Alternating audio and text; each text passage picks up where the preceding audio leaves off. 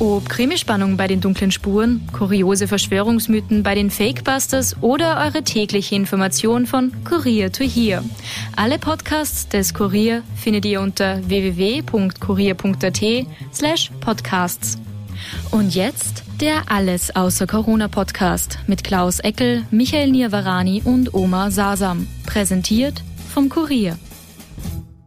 Einen wunderschönen guten Abend, meine sehr verehrten Damen und Herren. Herzlich willkommen bei unserem Podcast Alles außer Corona. Es begrüßen Sie wie immer Oma Sarsa.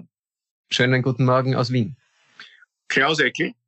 Schönen guten Abend aus Niederösterreich. Und, äh, herzlichst auch Michael Nirvarani aus Kasachstan. Wo du auch schon bei der Erklärung für unsere schlechte Tonqualität bist. Wir haben ein paar Zuschriften bekommen.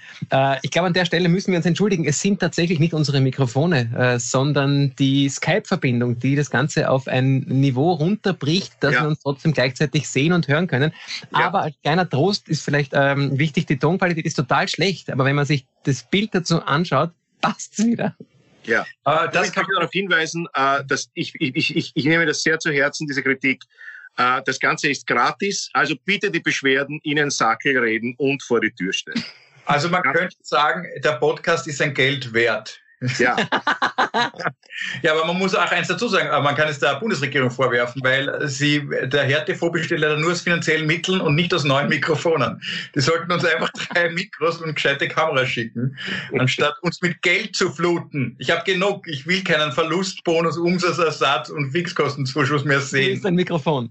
Ich will einfach nur ein Mikro. Meine Damen und Herren, senden Sie uns ein SM58 mit äh, Betreff Klaus Eckel braucht ein neues Mikrofon. Ähm, ja. Ich möchte jetzt nur sagen, dass mein Problem folgendes ist. Wenn ich an mein Handy ein Mikro anschließe, jetzt ganz ehrlich, ja, dann kann ich natürlich, weil es ein iPhone 11 ist, glaube ich. Du hast schon 13er. Ja, ja, 18er. Hast du einen Umsatzversatz schon gekriegt? sich was darauf ein, dass sie geimpft sind. Ich habe schon ein iPhone 18. Tausche gegen Astra. ich bin übrigens dafür, dass die Philharmoniker geimpft sind. Ich, ich habe mich nicht aufgeregt, dass die Philharmoniker geimpft sind. Aber Wenn so in sonst Philharmoniker schon geimpft? Die Puppenbühne, den Kasperl und den Pezi.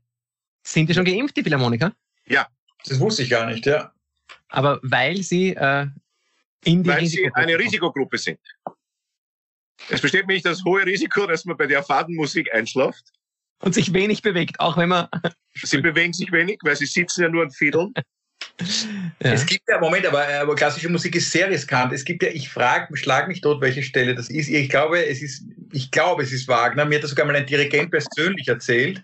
Es gibt eine Wagner-Oper, ich glaube, es ist Wagner, bei der sind an einer gewissen Stelle zwei Dirigenten gestorben und einer hat einen Kreislaufkollaps bekommen, weil ich weiß jetzt nicht, welches Stück es ist, wo, ähm, da gibt es auch eine Musikforschung ein bisschen darüber, weil dieser, der, dieser musikalische Moment so intensiv ist und es sind wirklich schon zwei Dirigenten, international keine sehr bekannten, aber trotzdem Dirigenten an derselben Stelle vom Dirigentenpult umgekippt und gestorben. Das heißt, ähm, Musik kann ähm, tödlich sein. Das müsste man eigentlich so in einem schwarzen Kastel auf das Backerl schreiben, wo die Noten drinnen sind. Oder auf Was, wie ist es dann eigentlich? Äh, gebietet es dann die Höflichkeit? Spielt man dann noch fertig oder? Äh und ja. wie schauen die Bewerbungsgespräche aus? Bewirbt man ja, sich? Äh, früher hat man gesagt. Dann, man wechselt dann vom Radetzky-Marsch ins Requiem. Ja. Und wie hat man sich, äh, wie bewirbt man sich? Früher hat man sich beworben mit der Frage, wo sehen Sie sich beruflich in fünf Jahren? Wenn man sich jetzt bewirbt, ist die Frage, äh, können Sie sich eine Thrombosespritze geben?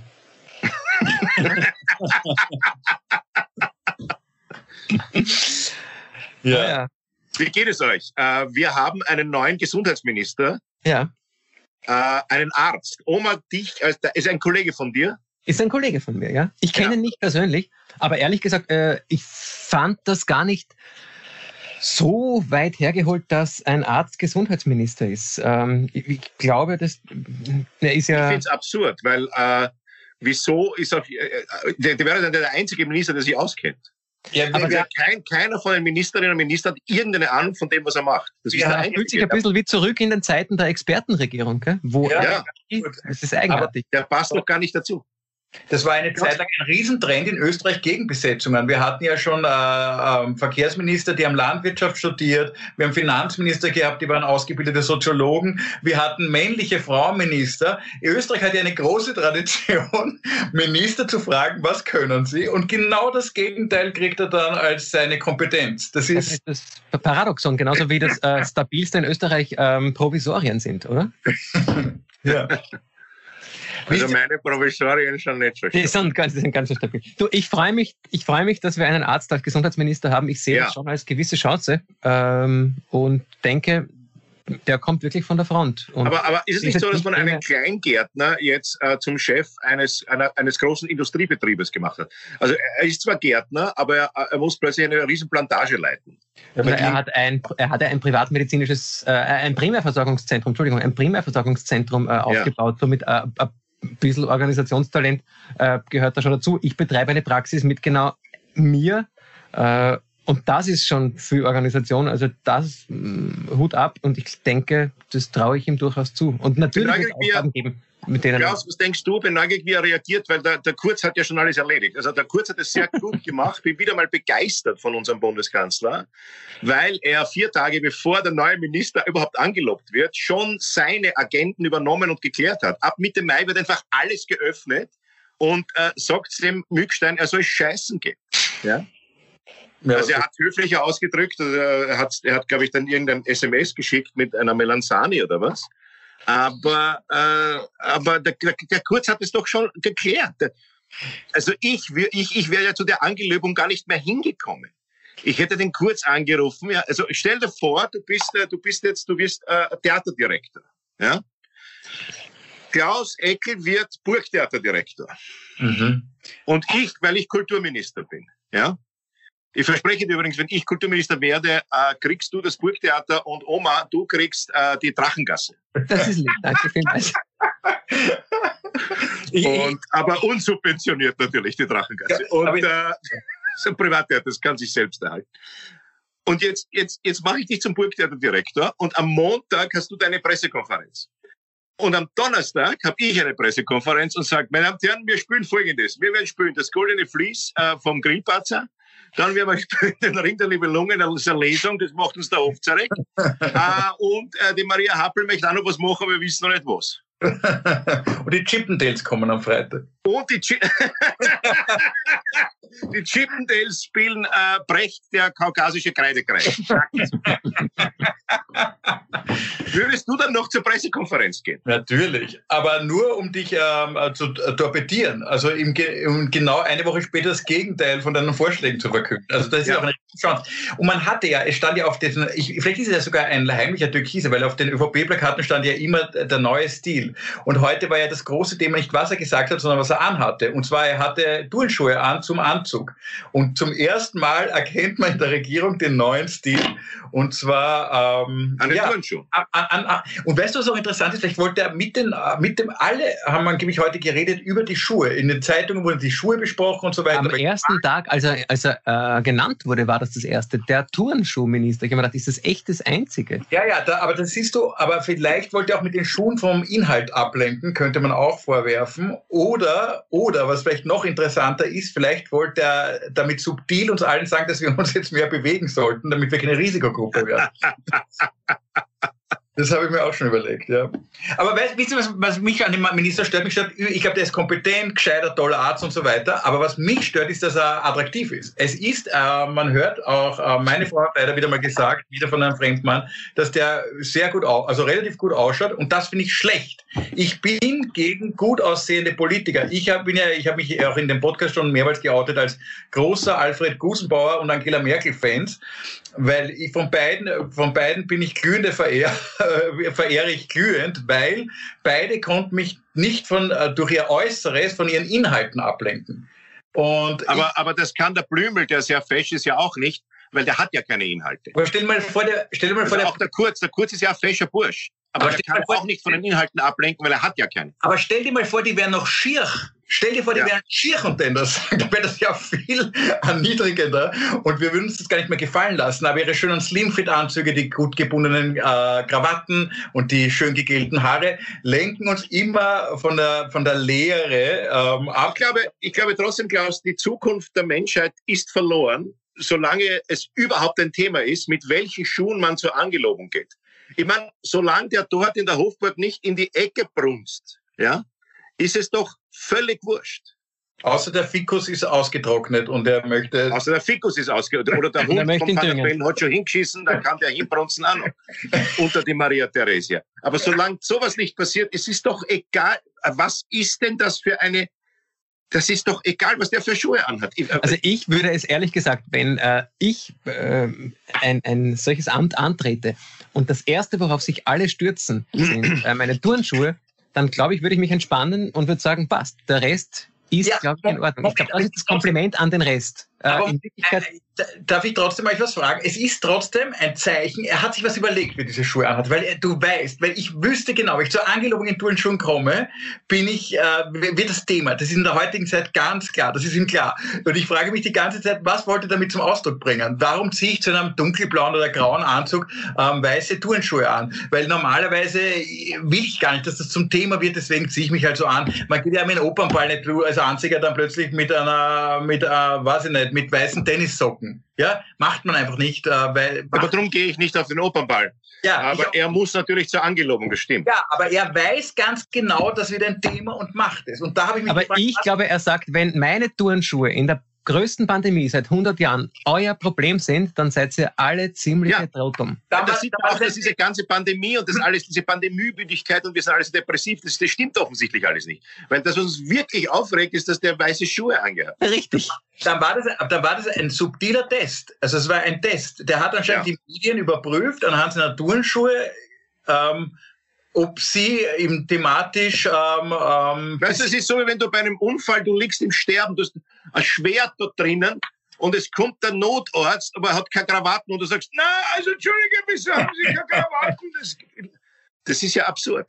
Hey, aber nein, Moment, Moment, Moment. Eins muss ich mal schon. Jetzt, ihr seid ihr tut jetzt so, als wären nur die Inhalte wichtig. Wir sind alle auch Freunde des Boulevards. Du bist ein großer Fan vom englischen Königshaus, er kennt sich da aus. Die sind eigentlich total bedeutungslos. Trotzdem interessiert man sich, wer mit wem, äh, in welchem äh, Verhältnis die zueinander stehen, auch wer ist beleidigt. Ganze Boulevardzeitschriften. Wir haben auch unsere Boulevardader. Auch wir lesen heimlich Ö24 unter dem Standard. Ähm, ich, äh, ich gebe das offen zu, dass man Interesse manchmal am Boulevaresken hat. Du, hast, du schreibst Boulevardstücke oder liest das auch gerne. Also wir haben ein Interesse daran. Und es ist ein sehr pulvereskes Element, dass der halt Turnschuhe anhat. Aber trotzdem, es lenkt uns ja auch von der müden Realität ein. Also werden wir einmal endlich einen Tag nicht über Inzidenzzahlen sprechen, sondern sind die Turnschuhe vom Gesundheitsminister, stammen die aus Kinderarbeit oder sind die von einem Bio-Schuhmacher aus dem Waldviertel? Also von Biokindern von Biokindern, von glücklichen, freilaufenden, glücklichen, äh, veganen Biokindern. Aus dem Waldviertel, aus der Region. Aus dem Waldviertel, ja. dann, dann ist es einmal eine gewisse Ablenkung. Ich, ich frage mich trotzdem, was wollte er uns damit sagen? Das ist, ich, wenn, ich zur Ange wenn du zur Angelobung gehst, würdest du sowas machen? Würdest du zum Beispiel plötzlich, glaube ich nicht. Na, aber würdest du, andere Frage, wenn du zu einer Angelobung gehst, und du hättest das Gefühl, du musst dich jetzt verstellen, um zu dieser Angelobung zu passen, dann hast du die Möglichkeit, entweder du verstellst dich oder du bist so, wie du sonst unterwegs bist. Aber ich denke, das ist ein gewisses Statement zu sagen, Schuhe, ich bleib so, wie ich bin. Ja. Bitte? Der hat einfach keine schwarzen Schuhe, da ist doch überhaupt kein Geheimnis dahinter. Oder er kommt vom Tennisplatz, aber der hat ja gar nicht offen. Aha. Aha. Das, das ist der wahre Skandal. Das ist der wahre Skandal. Aber ich glaube, äh, immer noch, man kann immer noch golfen. Das geht. Man kann auch Tennis spielen. Man kann auch Tennis spielen. Das könnte, aber dafür waren die Schuhe zu sauber. Ich habe es mir gleich angeschaut. Vielleicht war er vorher mit Viktor Gernot und mit Wittersek hat er doppelt gespielt. Und sag mal, bitte eine andere Frage. Äh, wie, wie geht's euch mit der Stimmung derzeit? Wie ist eure Stimmung? Äh, ich habe, äh, ich warte noch auf die Überweisung des äh, Hilfsfonds, damit man einen ja. Strick kaufen kann. Und dann? und dann ist das Problem, muss er warten, bis die Geschäfte aufsperren.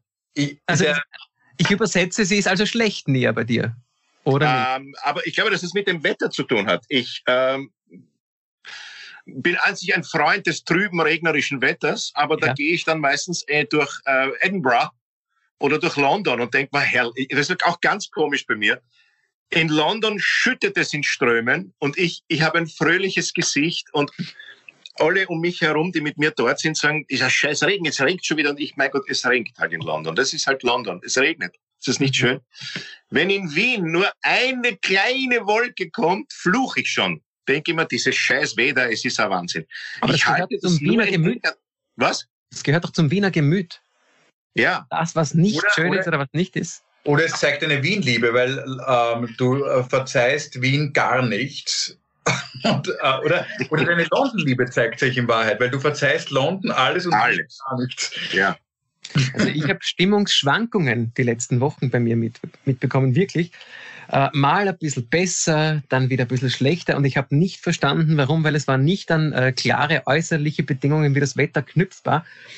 Und jetzt habe ich es rekonstruiert und bin draufgekommen, anscheinend ist es wirklich äh, die Sieben-Tages-Inzidenz. Es ist der Kehrwert der Sieben-Tages-Inzidenz. Je geringer die Sieben-Tages-Inzidenz ist, ich möchte sie mir ja gar nicht anschauen, aber automatisch schaut man jeden Tag ein bisschen nach, wie ist es. Je geringer die ist, desto besser geht's mir, desto besser ist meine Stimmung. Und jetzt, wo die Tendenz, der Trend bergab geht, ähm, geht's mir besser. Und ich weiß genau, würde sie wieder steigen, äh, würde die Stimmung wieder einknicken. Ich schwanke auch, ich schwanke sehr. Ich schwanke zwischen depressiv und sehr depressiv. Also ich muss zugeben, mir geht seit Willkommen Österreich besser, vielleicht weil es vorbei ist. Na, also ähm, Nein, äh, nein, ich muss wirklich sagen, ich habe in den letzten Tagen ein totales Hoch. Äh, ich verstehe gar nicht warum. Aber ich glaube, ich habe mir eine Doku angeschaut über Israel, wie es da jetzt gerade abläuft. Dann habe ich, ähm, ich lese äh, sehr viel solche Sachen oder schaue mir jetzt sehr viele so Artikel an, die unsere Zukunft sein könnten. Jetzt war zum Beispiel in Liverpool ein Konzert vor 4000 Leuten. Ähm, sowas lese ich mir durch. Und ich habe, ich habe, ich mache so mentale Zeitreisen in den August. Und diese Perspektive ähm, stimmt mich extrem hoffnungsfroh. Ich freue mich auf total viele Dinge. Und da meine ich jetzt nicht nur das Auftreten, ich freue mich auch, dass wir Leute wieder treffen, dass wir uns einmal ohne Kasteln äh, in einen Gastgarten treffen. Ich glaube, äh, ich freue mich schon drauf, weil ich bin jetzt im Moment voll, ich ich, ich, ich glaube wirklich jetzt an den Kanzler, an das Licht des Endes. Ich glaube, dass wir kurz davor sind. Aber Moment!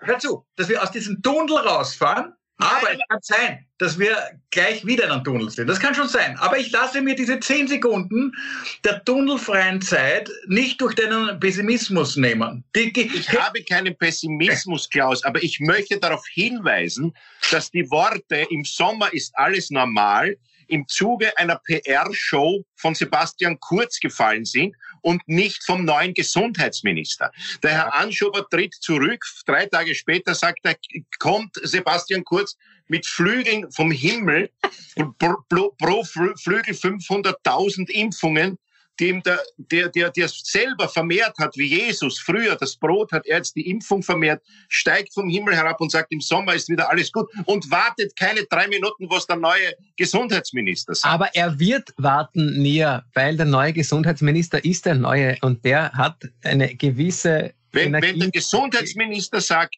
es schaut gut aus, dann schaut es gut aus. Richtig, und lassen, jetzt lassen wir doch einmal reden und schauen mal, was er zu sagen hat. Die Frage ist aber, was sagt Ah, sicher sagt er was. Du kannst dich aufregen, was du willst. 34 Prozent deines Publikums, die ab Sommer wieder vor dir sitzen, finden das gut, was Sebastian Kurz sagt. Du kannst das alles diesen Menschen, 34 das macht nichts. Du kannst ja ein Drittel von deinem Publikum zur Seite setzen, alle Sebastian Kurz-Fans, und ihnen sagen, entweder sind beim falschen Kabarettisten oder sie haben meine Botschaften bis jetzt nicht verstanden. Nein, nein, aber das Sinnvolle ist ja, dass du sozusagen es gibt doch nichts Öderes, wie wenn, äh, der, wenn der linke Kabarettist in einem äh, linken äh, äh, Untergrundlokal vor drei äh, äh, äh, tomatenzüchtenden linken äh, Bobos äh, sagt, dass die Welt anders sein muss. Und alle sagen, ja, genau. Ich habe mein letztes Lebensdrittel im Kabarett vorgenommen, dass ich jetzt äh, vor äh, schwierigerem Publikum auftrete. Also wenn ich, äh, je, ich möchte gar nicht so tagespolitisches machen, aber wenn ich etwas Provokantes mache, dann wirklich vor Publikum, wenn, wo ich weiß, die sind nicht meiner Meinung. Alles andere ist wirklich totlangweilig. Totlangweilig. Wir müssen wieder, äh, ich hatte ja vor vielen Jahren eine Anfrage von der FPÖ Niederösterreich und habe die abgelehnt. Und das tut mir jetzt leid, weil ich wollte, ihr hättet es eigentlich machen müssen. Als Kabarettist? Was? Als Kabarettist? Ich, ich, ich, ich schreibe eh noch an, aber die sind mittlerweile so klein, dass ich da ein Kabarett, ja, als Kabarettist, es geht, die sind mittlerweile so klein, dass ich da einen Kabarettauftritt gar nicht mehr ausgeht. ähm, äh, aber es, damals hatten sie noch eine gewisse Stärke und ich hatte eine Anfrage. Da hat mich irgendeiner von den FPÖ-Granten gesehen hat, gemerkt, dass ich nicht ähm, prononziert politisch bin und das wäre doch was für unsere Weihnachtsfeier. Und dann habe ich gedacht, das wäre doch eine schöne Idee. Also ich mache das ähm, und dann äh, nehme ich die Gage, die ich von der FPÖ bekomme, die ich natürlich sehr nach oben verhandeln würde und am Schluss äh, stecke ich das Geld in ein Kuvert für die Flüchtlingshilfe. Und, und sage Danke. Und dann brauche ich ein schnelles Pferd. Ja, stimmt. Das ist gerade frei. Was sagen wir dazu, dass, ähm, wie heißt er? Heinz-Christian Strache, danke. Zurück will. Äh, jetzt auf einmal sagt, ich will zur FPÖ zurück, aber nur, wenn der Kickel Chef wird und der Hofer ähm, diese, dieser Verräter. Für ihn ist ja der Hofer der Verräter. Also für ihn ist ja der, der, derjenige, der nicht in Ibiza war äh, und der gesagt hat, na das geht wirklich nicht, ist ja für jetzt der Verräter. Das sind Langzeitfolgen. Es gibt ja Long-Covid, das heißt, man hat Folgen von dieser Covid-Krankheit, die über ein Jahr hinausgehen. Ich glaube, es gibt auch Long-Ibiza. Das ja. heißt, Folge, die er damals, was immer die Russin ihm da in, in das Wodka reingemischt hat, das dürfte noch immer neurologische Probleme verursachen. Ja, absolut. Wahrnehmungsstörungen, die eigentlich kaum mehr behandelbar sind. Das ist, ähm, der war ja alles schon. Er hat ja den Kickel angefeindet, sondergleichen, und plötzlich wirft er sich wieder her. Der muss schon so verzweifelt sein. Also es ja, er ist wirklich sehr verzweifelt, ja. Ich, ich, glaube, er steht ganz kurz davor, sich bei den Grünen zu bewerben. Nur in der Hoffnung, dass er irgendwo wieder genommen. Und vielleicht neben ihm auch, irgendwo weiß ich nicht, im, im Rahmen von einem Sozialprojekt. Ein, Nein, aber er kann ja für die Grünen die Abschiebungen machen. Da zum Beispiel, oder, äh, ja, oder sie, die, man, die Grünen haben ja so ein Programm, wo sie Rechte resozialisieren in so Vorzeigeprojekten. Mhm. Ja. ja. Aber wird jetzt nicht eine Stelle bei Novomatic frei? Ja, das auf alle Fälle. Ja, die glaube ich. Das gibt sicher. Genau. Ja. Da gab es da gab's noch eine, eine schöne Schlagzeile. Ähm, es war bei Novomatic zu brutal. Vielleicht bietet sich da ein äh, Wechsel zu einem nicht so brutalen Unternehmen wie Glock an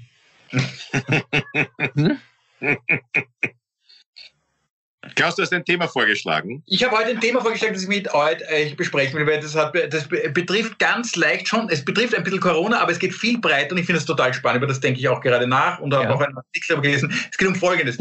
Die Frage, die sich ganz, ist sehr, sehr einfach, gehört der Körper mir? Anders gefragt. Es gibt jetzt die Diskussion um die Impfpflicht und so weiter. Wie sehr darf der Staat bestimmen, was ich meinem Körper antue? Das kann man, ich bin gleich fertig mit der Impfung einleiten, aber es geht ja viel weiter. Es gibt ja mittlerweile die Gurtpflicht und die Helmpflicht und so weiter. Es gibt ja Pflichten.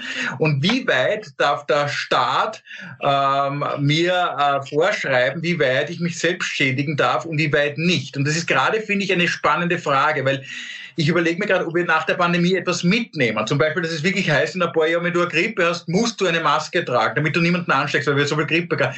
Ist das zu rechtfertigen, möchte ich fragen. Ich möchte jetzt gar nicht sagen, dass ich jetzt fix eine Meinung habe. Ich bin mir noch gar nicht sicher über meine Meinung und ich will gerne am Ende dieser Podcast-Folge dank eurer intellektuellen Unterstützung eine Meinung haben. Mhm. Okay. Was war die Frage? Die Frage war, oder muss, oder muss ich dich vorher anbinden? Oder darf der Staat äh, mit dir machen, was er will? Naja, der Staat darf mit mir natürlich nicht machen. Aber Ober, du bist Arzt. Ja. Du ich kann mich an eine Schlagzeile erinnern in der Medical Tribune, äh, in der ganz, ganz groß gestanden ist, lange vor Covid. Durchimpfungsraten verbessern ohne Zwang. Das ist das absolute Ziel. Es wäre jetzt, um mit der Impfung zu starten, ein riesengroßes Ziel, die Impfbereitschaft äh, zu erhöhen. Und jeder muss und darf das für sich selbst individuell entscheiden. Äh, dazu gehört Aufklärung. Wir müssen gut aufklären und das haben wir in den letzten Jahren ein bisschen verabsäumt, weil wir davon ausgegangen sind, dass alle Menschen gut aufgeklärt sind. Dazu eine Begebenheit, die mir letzte Woche widerfahren ist. Ich habe jemanden kennengelernt, der mir gesagt hat, er hat sich gegen die Impfung entschieden, weil er sich in der Woche davor ein bisschen eingelesen hat. Ähm, und heute äh, war ich im OP, habe einen, einen Patienten äh, mitoperiert und habe mich gefragt, wie wird es den Eltern dieses Patienten gehen, die mich fragen, warum operierst du mein Kind, wenn ich darauf als Basis meiner medizinischen Entscheidung sagen würde, ich habe mich letzte Woche ein bisschen eingelesen. Ähm, deswegen glaube ich, ähm, es wäre total wichtig, aufzuklären ähm, mit der Basis, äh, wir wollen allen Menschen die gleiche sinnvolle Information zukommen lassen, was ich gerade nicht verstehe. Und äh, das, das, das stimmt mich äh, fragend. Ich habe derzeit, bei mir ist es umgekehrt, Klaus, ich habe jetzt eine Meinung und nehme an, am Ende des Podcasts habe ich keine mehr. Meine Meinung jetzt ist, ich habe in meinem Medizinstudium Prüfungen abgelegt, bei denen es teilweise genügt hat, wenn du ein Wort gesagt hast, das so nicht im Lehrbuch stand. Und um durchzufallen, das hat genügt. Ähm, und das war auch in Ordnung, weil wenn du in der organischen oder anorganischen Chemie sagst, das ist kein Kohlenstoffatom und da ist aber eins, dann stimmt das einfach nicht. Punkt. Und das Oma, wenn ich da kurz unterbreche, ich habe dich ja. für mich jetzt gerade die Köstinger des Podcasts, wenn ich dich da beleidigen darf, weil ich habe dich gefragt, etwas zu Glyphosat und du antwortest mit, mit, der neuen ÖVP. Also nein, nein, nein, stopp.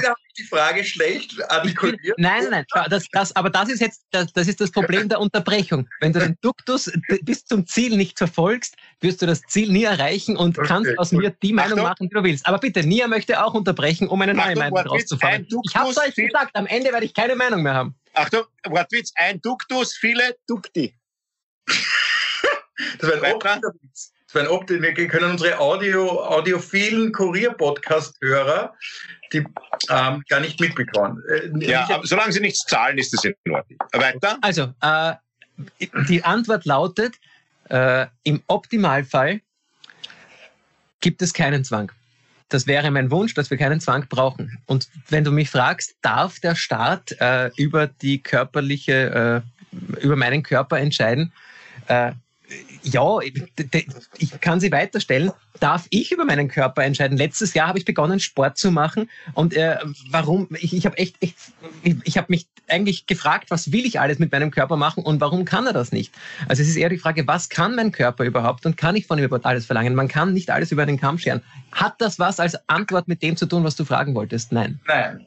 Nein, eigentlich Was ist denn, dann sag die Frage noch einmal, sag sie einfacher für einen. Ganz ein, die Frage ist ganz einfach. Es gibt die Frage, ob wir eine Impfpflicht haben müssten, weil du natürlich mit deinem Körper, wenn der nicht geimpft ist, auch andere gefährden kannst. Das kann man ja argumentieren. Das Gleiche gilt aber witzigerweise auch beim Fahrradhelm. Wenn du kannst beim Fahrradhelm diskutieren, wenn du keinen aufhast und irgendwer fährt dich an und du stirbst dann aufgrund dessen, weil du keinen Fahrradhelm anhast, bist du ähm, strafrechtlich viel ja. stärker zu verurteilen, als wenn du einen aufgehabt hättest. Von dem ich her gebe zwei Antworten, wenn ich darf. Ich weiß es schon. Ich, Fahrradhelm tragen, aber wir haben keine Fahrradhelmpflicht, aber wir haben eine Impfpflicht. Ja, und ich, jetzt gebe ich dir zwei Antworten, weil es gibt dann leider nicht eine Antwort. Es gibt nur zwei. Aus der Sicht des völlig Gesunden, nein, keine Impfpflicht. Aus der Sicht des Immunsupprimierten, der sich nicht impfen kann, ja. Aus seiner Sicht natürlich, weil die einzige Chance für den, die Pandemie zu überleben, gut zu überleben, ist, wenn die anderen geimpft sind. Okay. Und ja, es, also, es funktioniert ich möchte sagen, äh, auf die, auf die philosophische Diskussion darüber, was darf äh, der Staat mit meinem Körper, mhm. da möchte ich einen Schritt weiter vor. Äh, es soll sich nicht der Staat überlegen, was er mit meinem Körper macht, es soll sich meine Frau jetzt einmal überlegen, was er mit meinem Körper machen will. Das wäre einmal eine Diskussion, die würde ich einmal zuerst führen. Aber, Aber kann ja dein Körper das, was deine Frau ja. mit deinem Körper machen will, Nia? Besteht, besteht, für deine, besteht für deine Frau eine Berührungspflicht? Be Berührungspflicht. also im Laufe der Geschichte war es so, dass ähm, du hast deinen Körper nicht, nicht was lacht ihr? Ich, ich habe noch schöne Bilder im Kopf. Schöne was? Bilder, ja. ähm, der Körper, dein Körper hat dir nicht gehört. Also das kommt darauf an, in welcher sozialen Schicht du warst. Ähm, nicht einmal der Körper des Königs hat dem König gehört in dem Sinn. Der Körper des Königs und des Kaisers war zugleich der Staat. Also das ist eine Idee aus der Renaissance, dass der Körper des Königs der Staat auch ist. Mhm. Ja? Das heißt, er muss muss gesund sein und er muss gesund gepflegt werden. Äh, der König wurde früher, war zwar ein absolutistischer König, aber es wurde immer nachgesehen, was ist er, was macht er für ein Gaxi. Man hat also sich, die Ärzte haben sich seinen Stuhl angeschaut und die Ärzte haben ihn ununterbrochen beobachtet, weil er sozusagen der Körper des Königs ist auch gleichzeitig der Staat.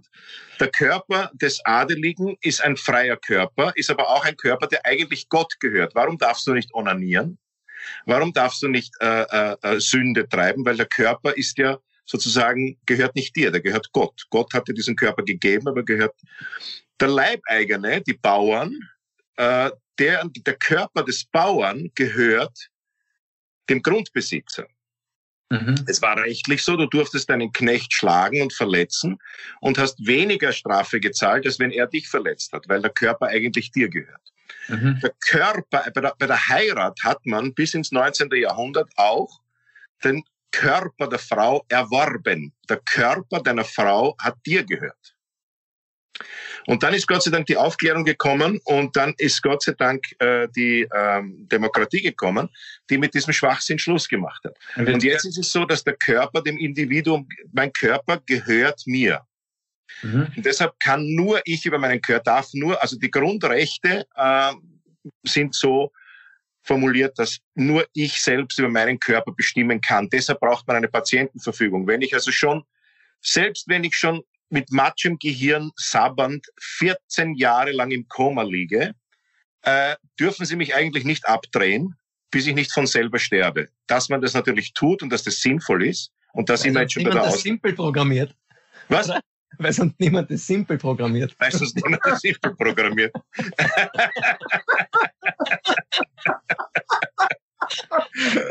äh, da sind wir jetzt schon bei der Ausnahme, außer natürlich in einem Extremfall. Also der Arzt darf ja, du darfst ja als, warum muss ich denn unterschreiben, bevor du mich operierst? Wobei, wenn du mich operierst, musst du vorher was ja, Also wenn ich dich operiere, dann, ja, dann musst du unter 18 sein.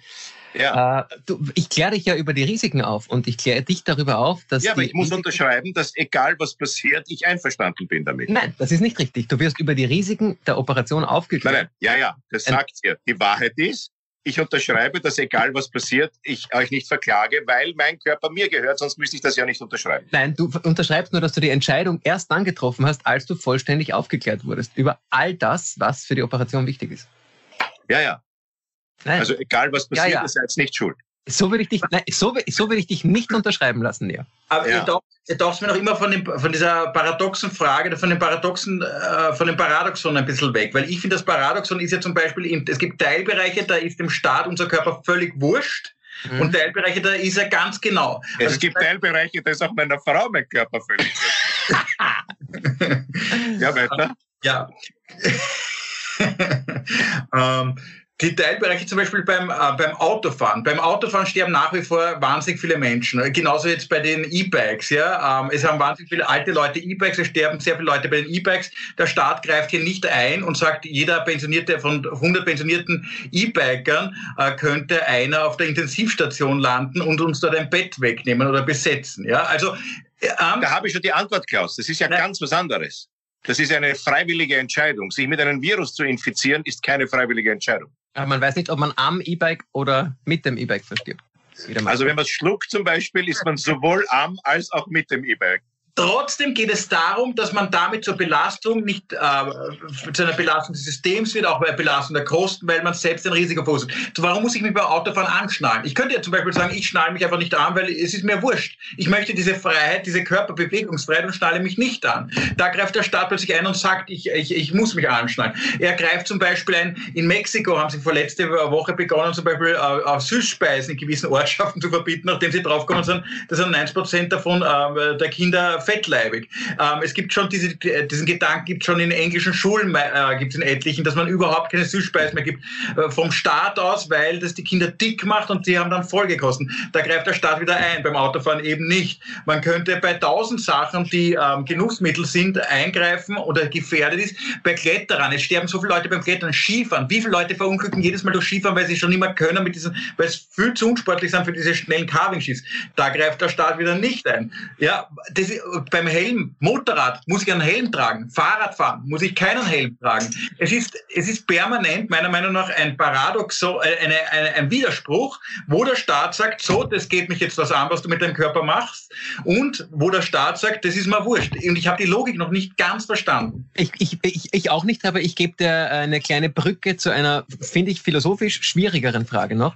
Wieso darf der Staat oder soll der Staat über unsere Körper entscheiden können? Das ist eine Frage. Jetzt frage ich dich, wieso dürfen wir über unsere Kinder entscheiden? Wieso dürfen wir über ein Kind entscheiden, das ganz, ganz klar sagt, ich will die Impfung nicht. Und ich sage dir was, das Kind will sie wirklich nicht. Und wir als Eltern stellen uns aber genauso, also ich stehe voll hinter dem Kind. Das Kind weiß genau, dass es diese Impfung nicht will. Die Meinung ist völlig klar und unanfechtbar. Warum dürfen wir uns als Eltern hinter dieses Kind stellen äh, und sagen, doch, du wirst geimpft. Und trotz allem, meine Kinder sind geimpft und ich sagte, meine Kinder waren nicht die, die primär freiwillig gesagt haben, äh, mit zwei Jahren, Papa, äh, die ähm, Sechsfachimpfung Auffrischung ist fällig, sondern ich habe gesagt, wir gehen zum Arzt, äh, wir müssen impfen. Weil außer, ist sofort die Antwort, außer... Ja. Außer ein einziges Mal bin ich ganz, ganz stolz auf meinen Sohn, auf das, das mag ich echt erzählen, weil es eine, eine rührende Geschichte ist. Da waren in seinem Kindergarten Feuchtblattern unterwegs und zeitgleich äh, ist der kleine Bruder mit vorzeitigem Blasensprung etwas überraschend äh, auf die Welt äh, oder wollte auf die Welt kommen. Und ähm, wir haben gewusst, wenn mein Sohn die Feuchtblattern kriegt, dann müssten wir sie trennen für die ersten Wochen, weil Feuchtblattern für Neugeborene äh, lebensbedrohlich sein können. Und äh, er hat, als er fünf war und äh, gehört hat, dass der Kleine äh, kommt, hat er gesagt, Papa, kann man nicht impfen gegen die Feuchtplatte? Und ich habe gesagt, ja, natürlich. Und am Tag der Geburt, ähm, 21. März, äh, bin ich mit ihm schnell noch in die Apotheke, äh, habe die ähm, Varivax-Impfung geholt. Er hat den Ärmel so hochgezogen und für seinen kleinen Bruder sich impfen lassen. Da war ich mächtig stolz. Äh, und finde ich, das ist ein, ein ziemlich schönes Vorbild, äh, weil er hat sich impfen lassen, um seinen kleinen Bruder zu schützen und nicht für sich weil ihm werden die Feuchtplatten wurscht. Ja, dann Aber damit haben wir, Klaus, die Antwort. Findest du? Natürlich. Ist das nicht eine schöne Antwort? Das ist eine wahre Geschichte. Ich glaube, es ist insofern die Antwort, als das genau das, genau das ist der Punkt ist. Der Staat darf natürlich nicht über deinen Körper verfügen. Aber wenn du sozusagen durch die Impfung äh, äh, zum Gemeinwohl etwas beiträgst und noch dazu, wenn du verstehst, warum du das machst, kann der Staat dir einen Hint geben und sagen, lasst euch doch bitte impfen, weil es sinnvoll ist. Okay, jetzt sage ich dir ein extremes Beispiel. Der Staat könnte sagen, jetzt extrem, jetzt wirst du mich gleich verurteilen, aber der Staat könnte sagen, du hast zwei gesunde Nieren. Du nicht. Nein, sagen, der Oma hat zwei gesunde Nieren. Wieso ich nicht zwei gesunde Nieren? du, du, nicht. Wunderbare Nieren mit einem Fettrandel. So, so. Herrlich. Schmeckt sehr gut. Jemand, der hat kein, nicht einmal eine gesunde Niere. Jetzt gib bitte Oma, du diesem Patienten eine deiner Nieren ähm, weil du würdest der Allgemeinheit hier einen Gefallen tun. Weil jeder, der zwei gesunde Nieren hat, einem, der keine gesunde Niere hat, Nein.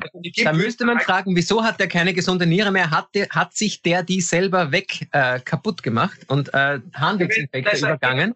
Geht, geht davon aus, kein Fremdfall, kein Eigenverschulden, kein Eigenverschulden, das ist einfach genetisch. Da muss ich sofort Vielleicht war ein anderer Arzt schuld, der den Reflux übersehen hat über mehrere Jahre.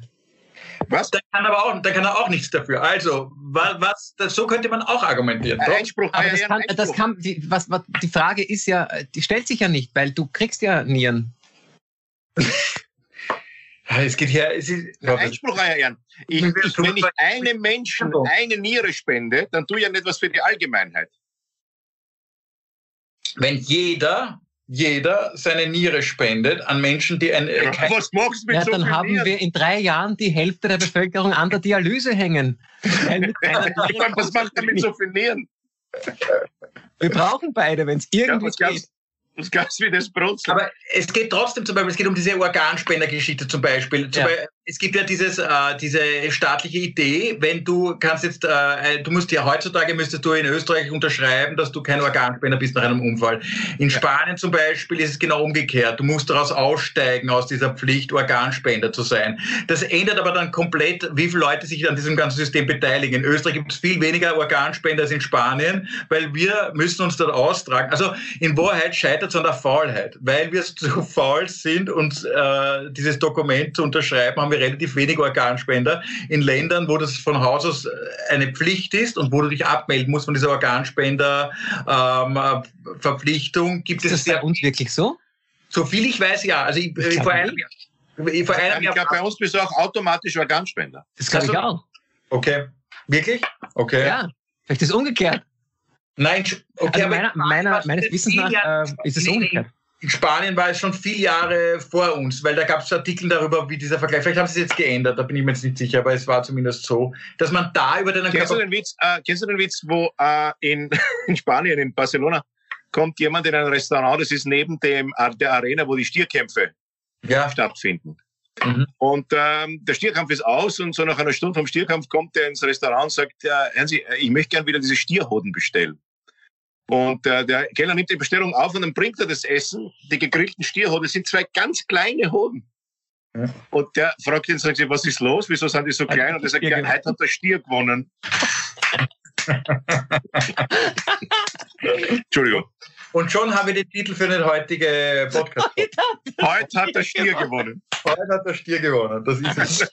Sehr schön. Also ich, ich, glaube, dass, ich glaube, dass Klaus, die Antwort kann ich dir insofern geben, als dass es auf Freiwilligkeit beruhen muss, wenn es in deinen Körper eingreift, also in dein biologisches System, dass ich mir einen Gurt umhänge oder einen Helm aufsetze, verändert meinen Körper nicht. Mhm. Also da habe ich keine chemische Substanz, da habe ich keine, was weiß ich.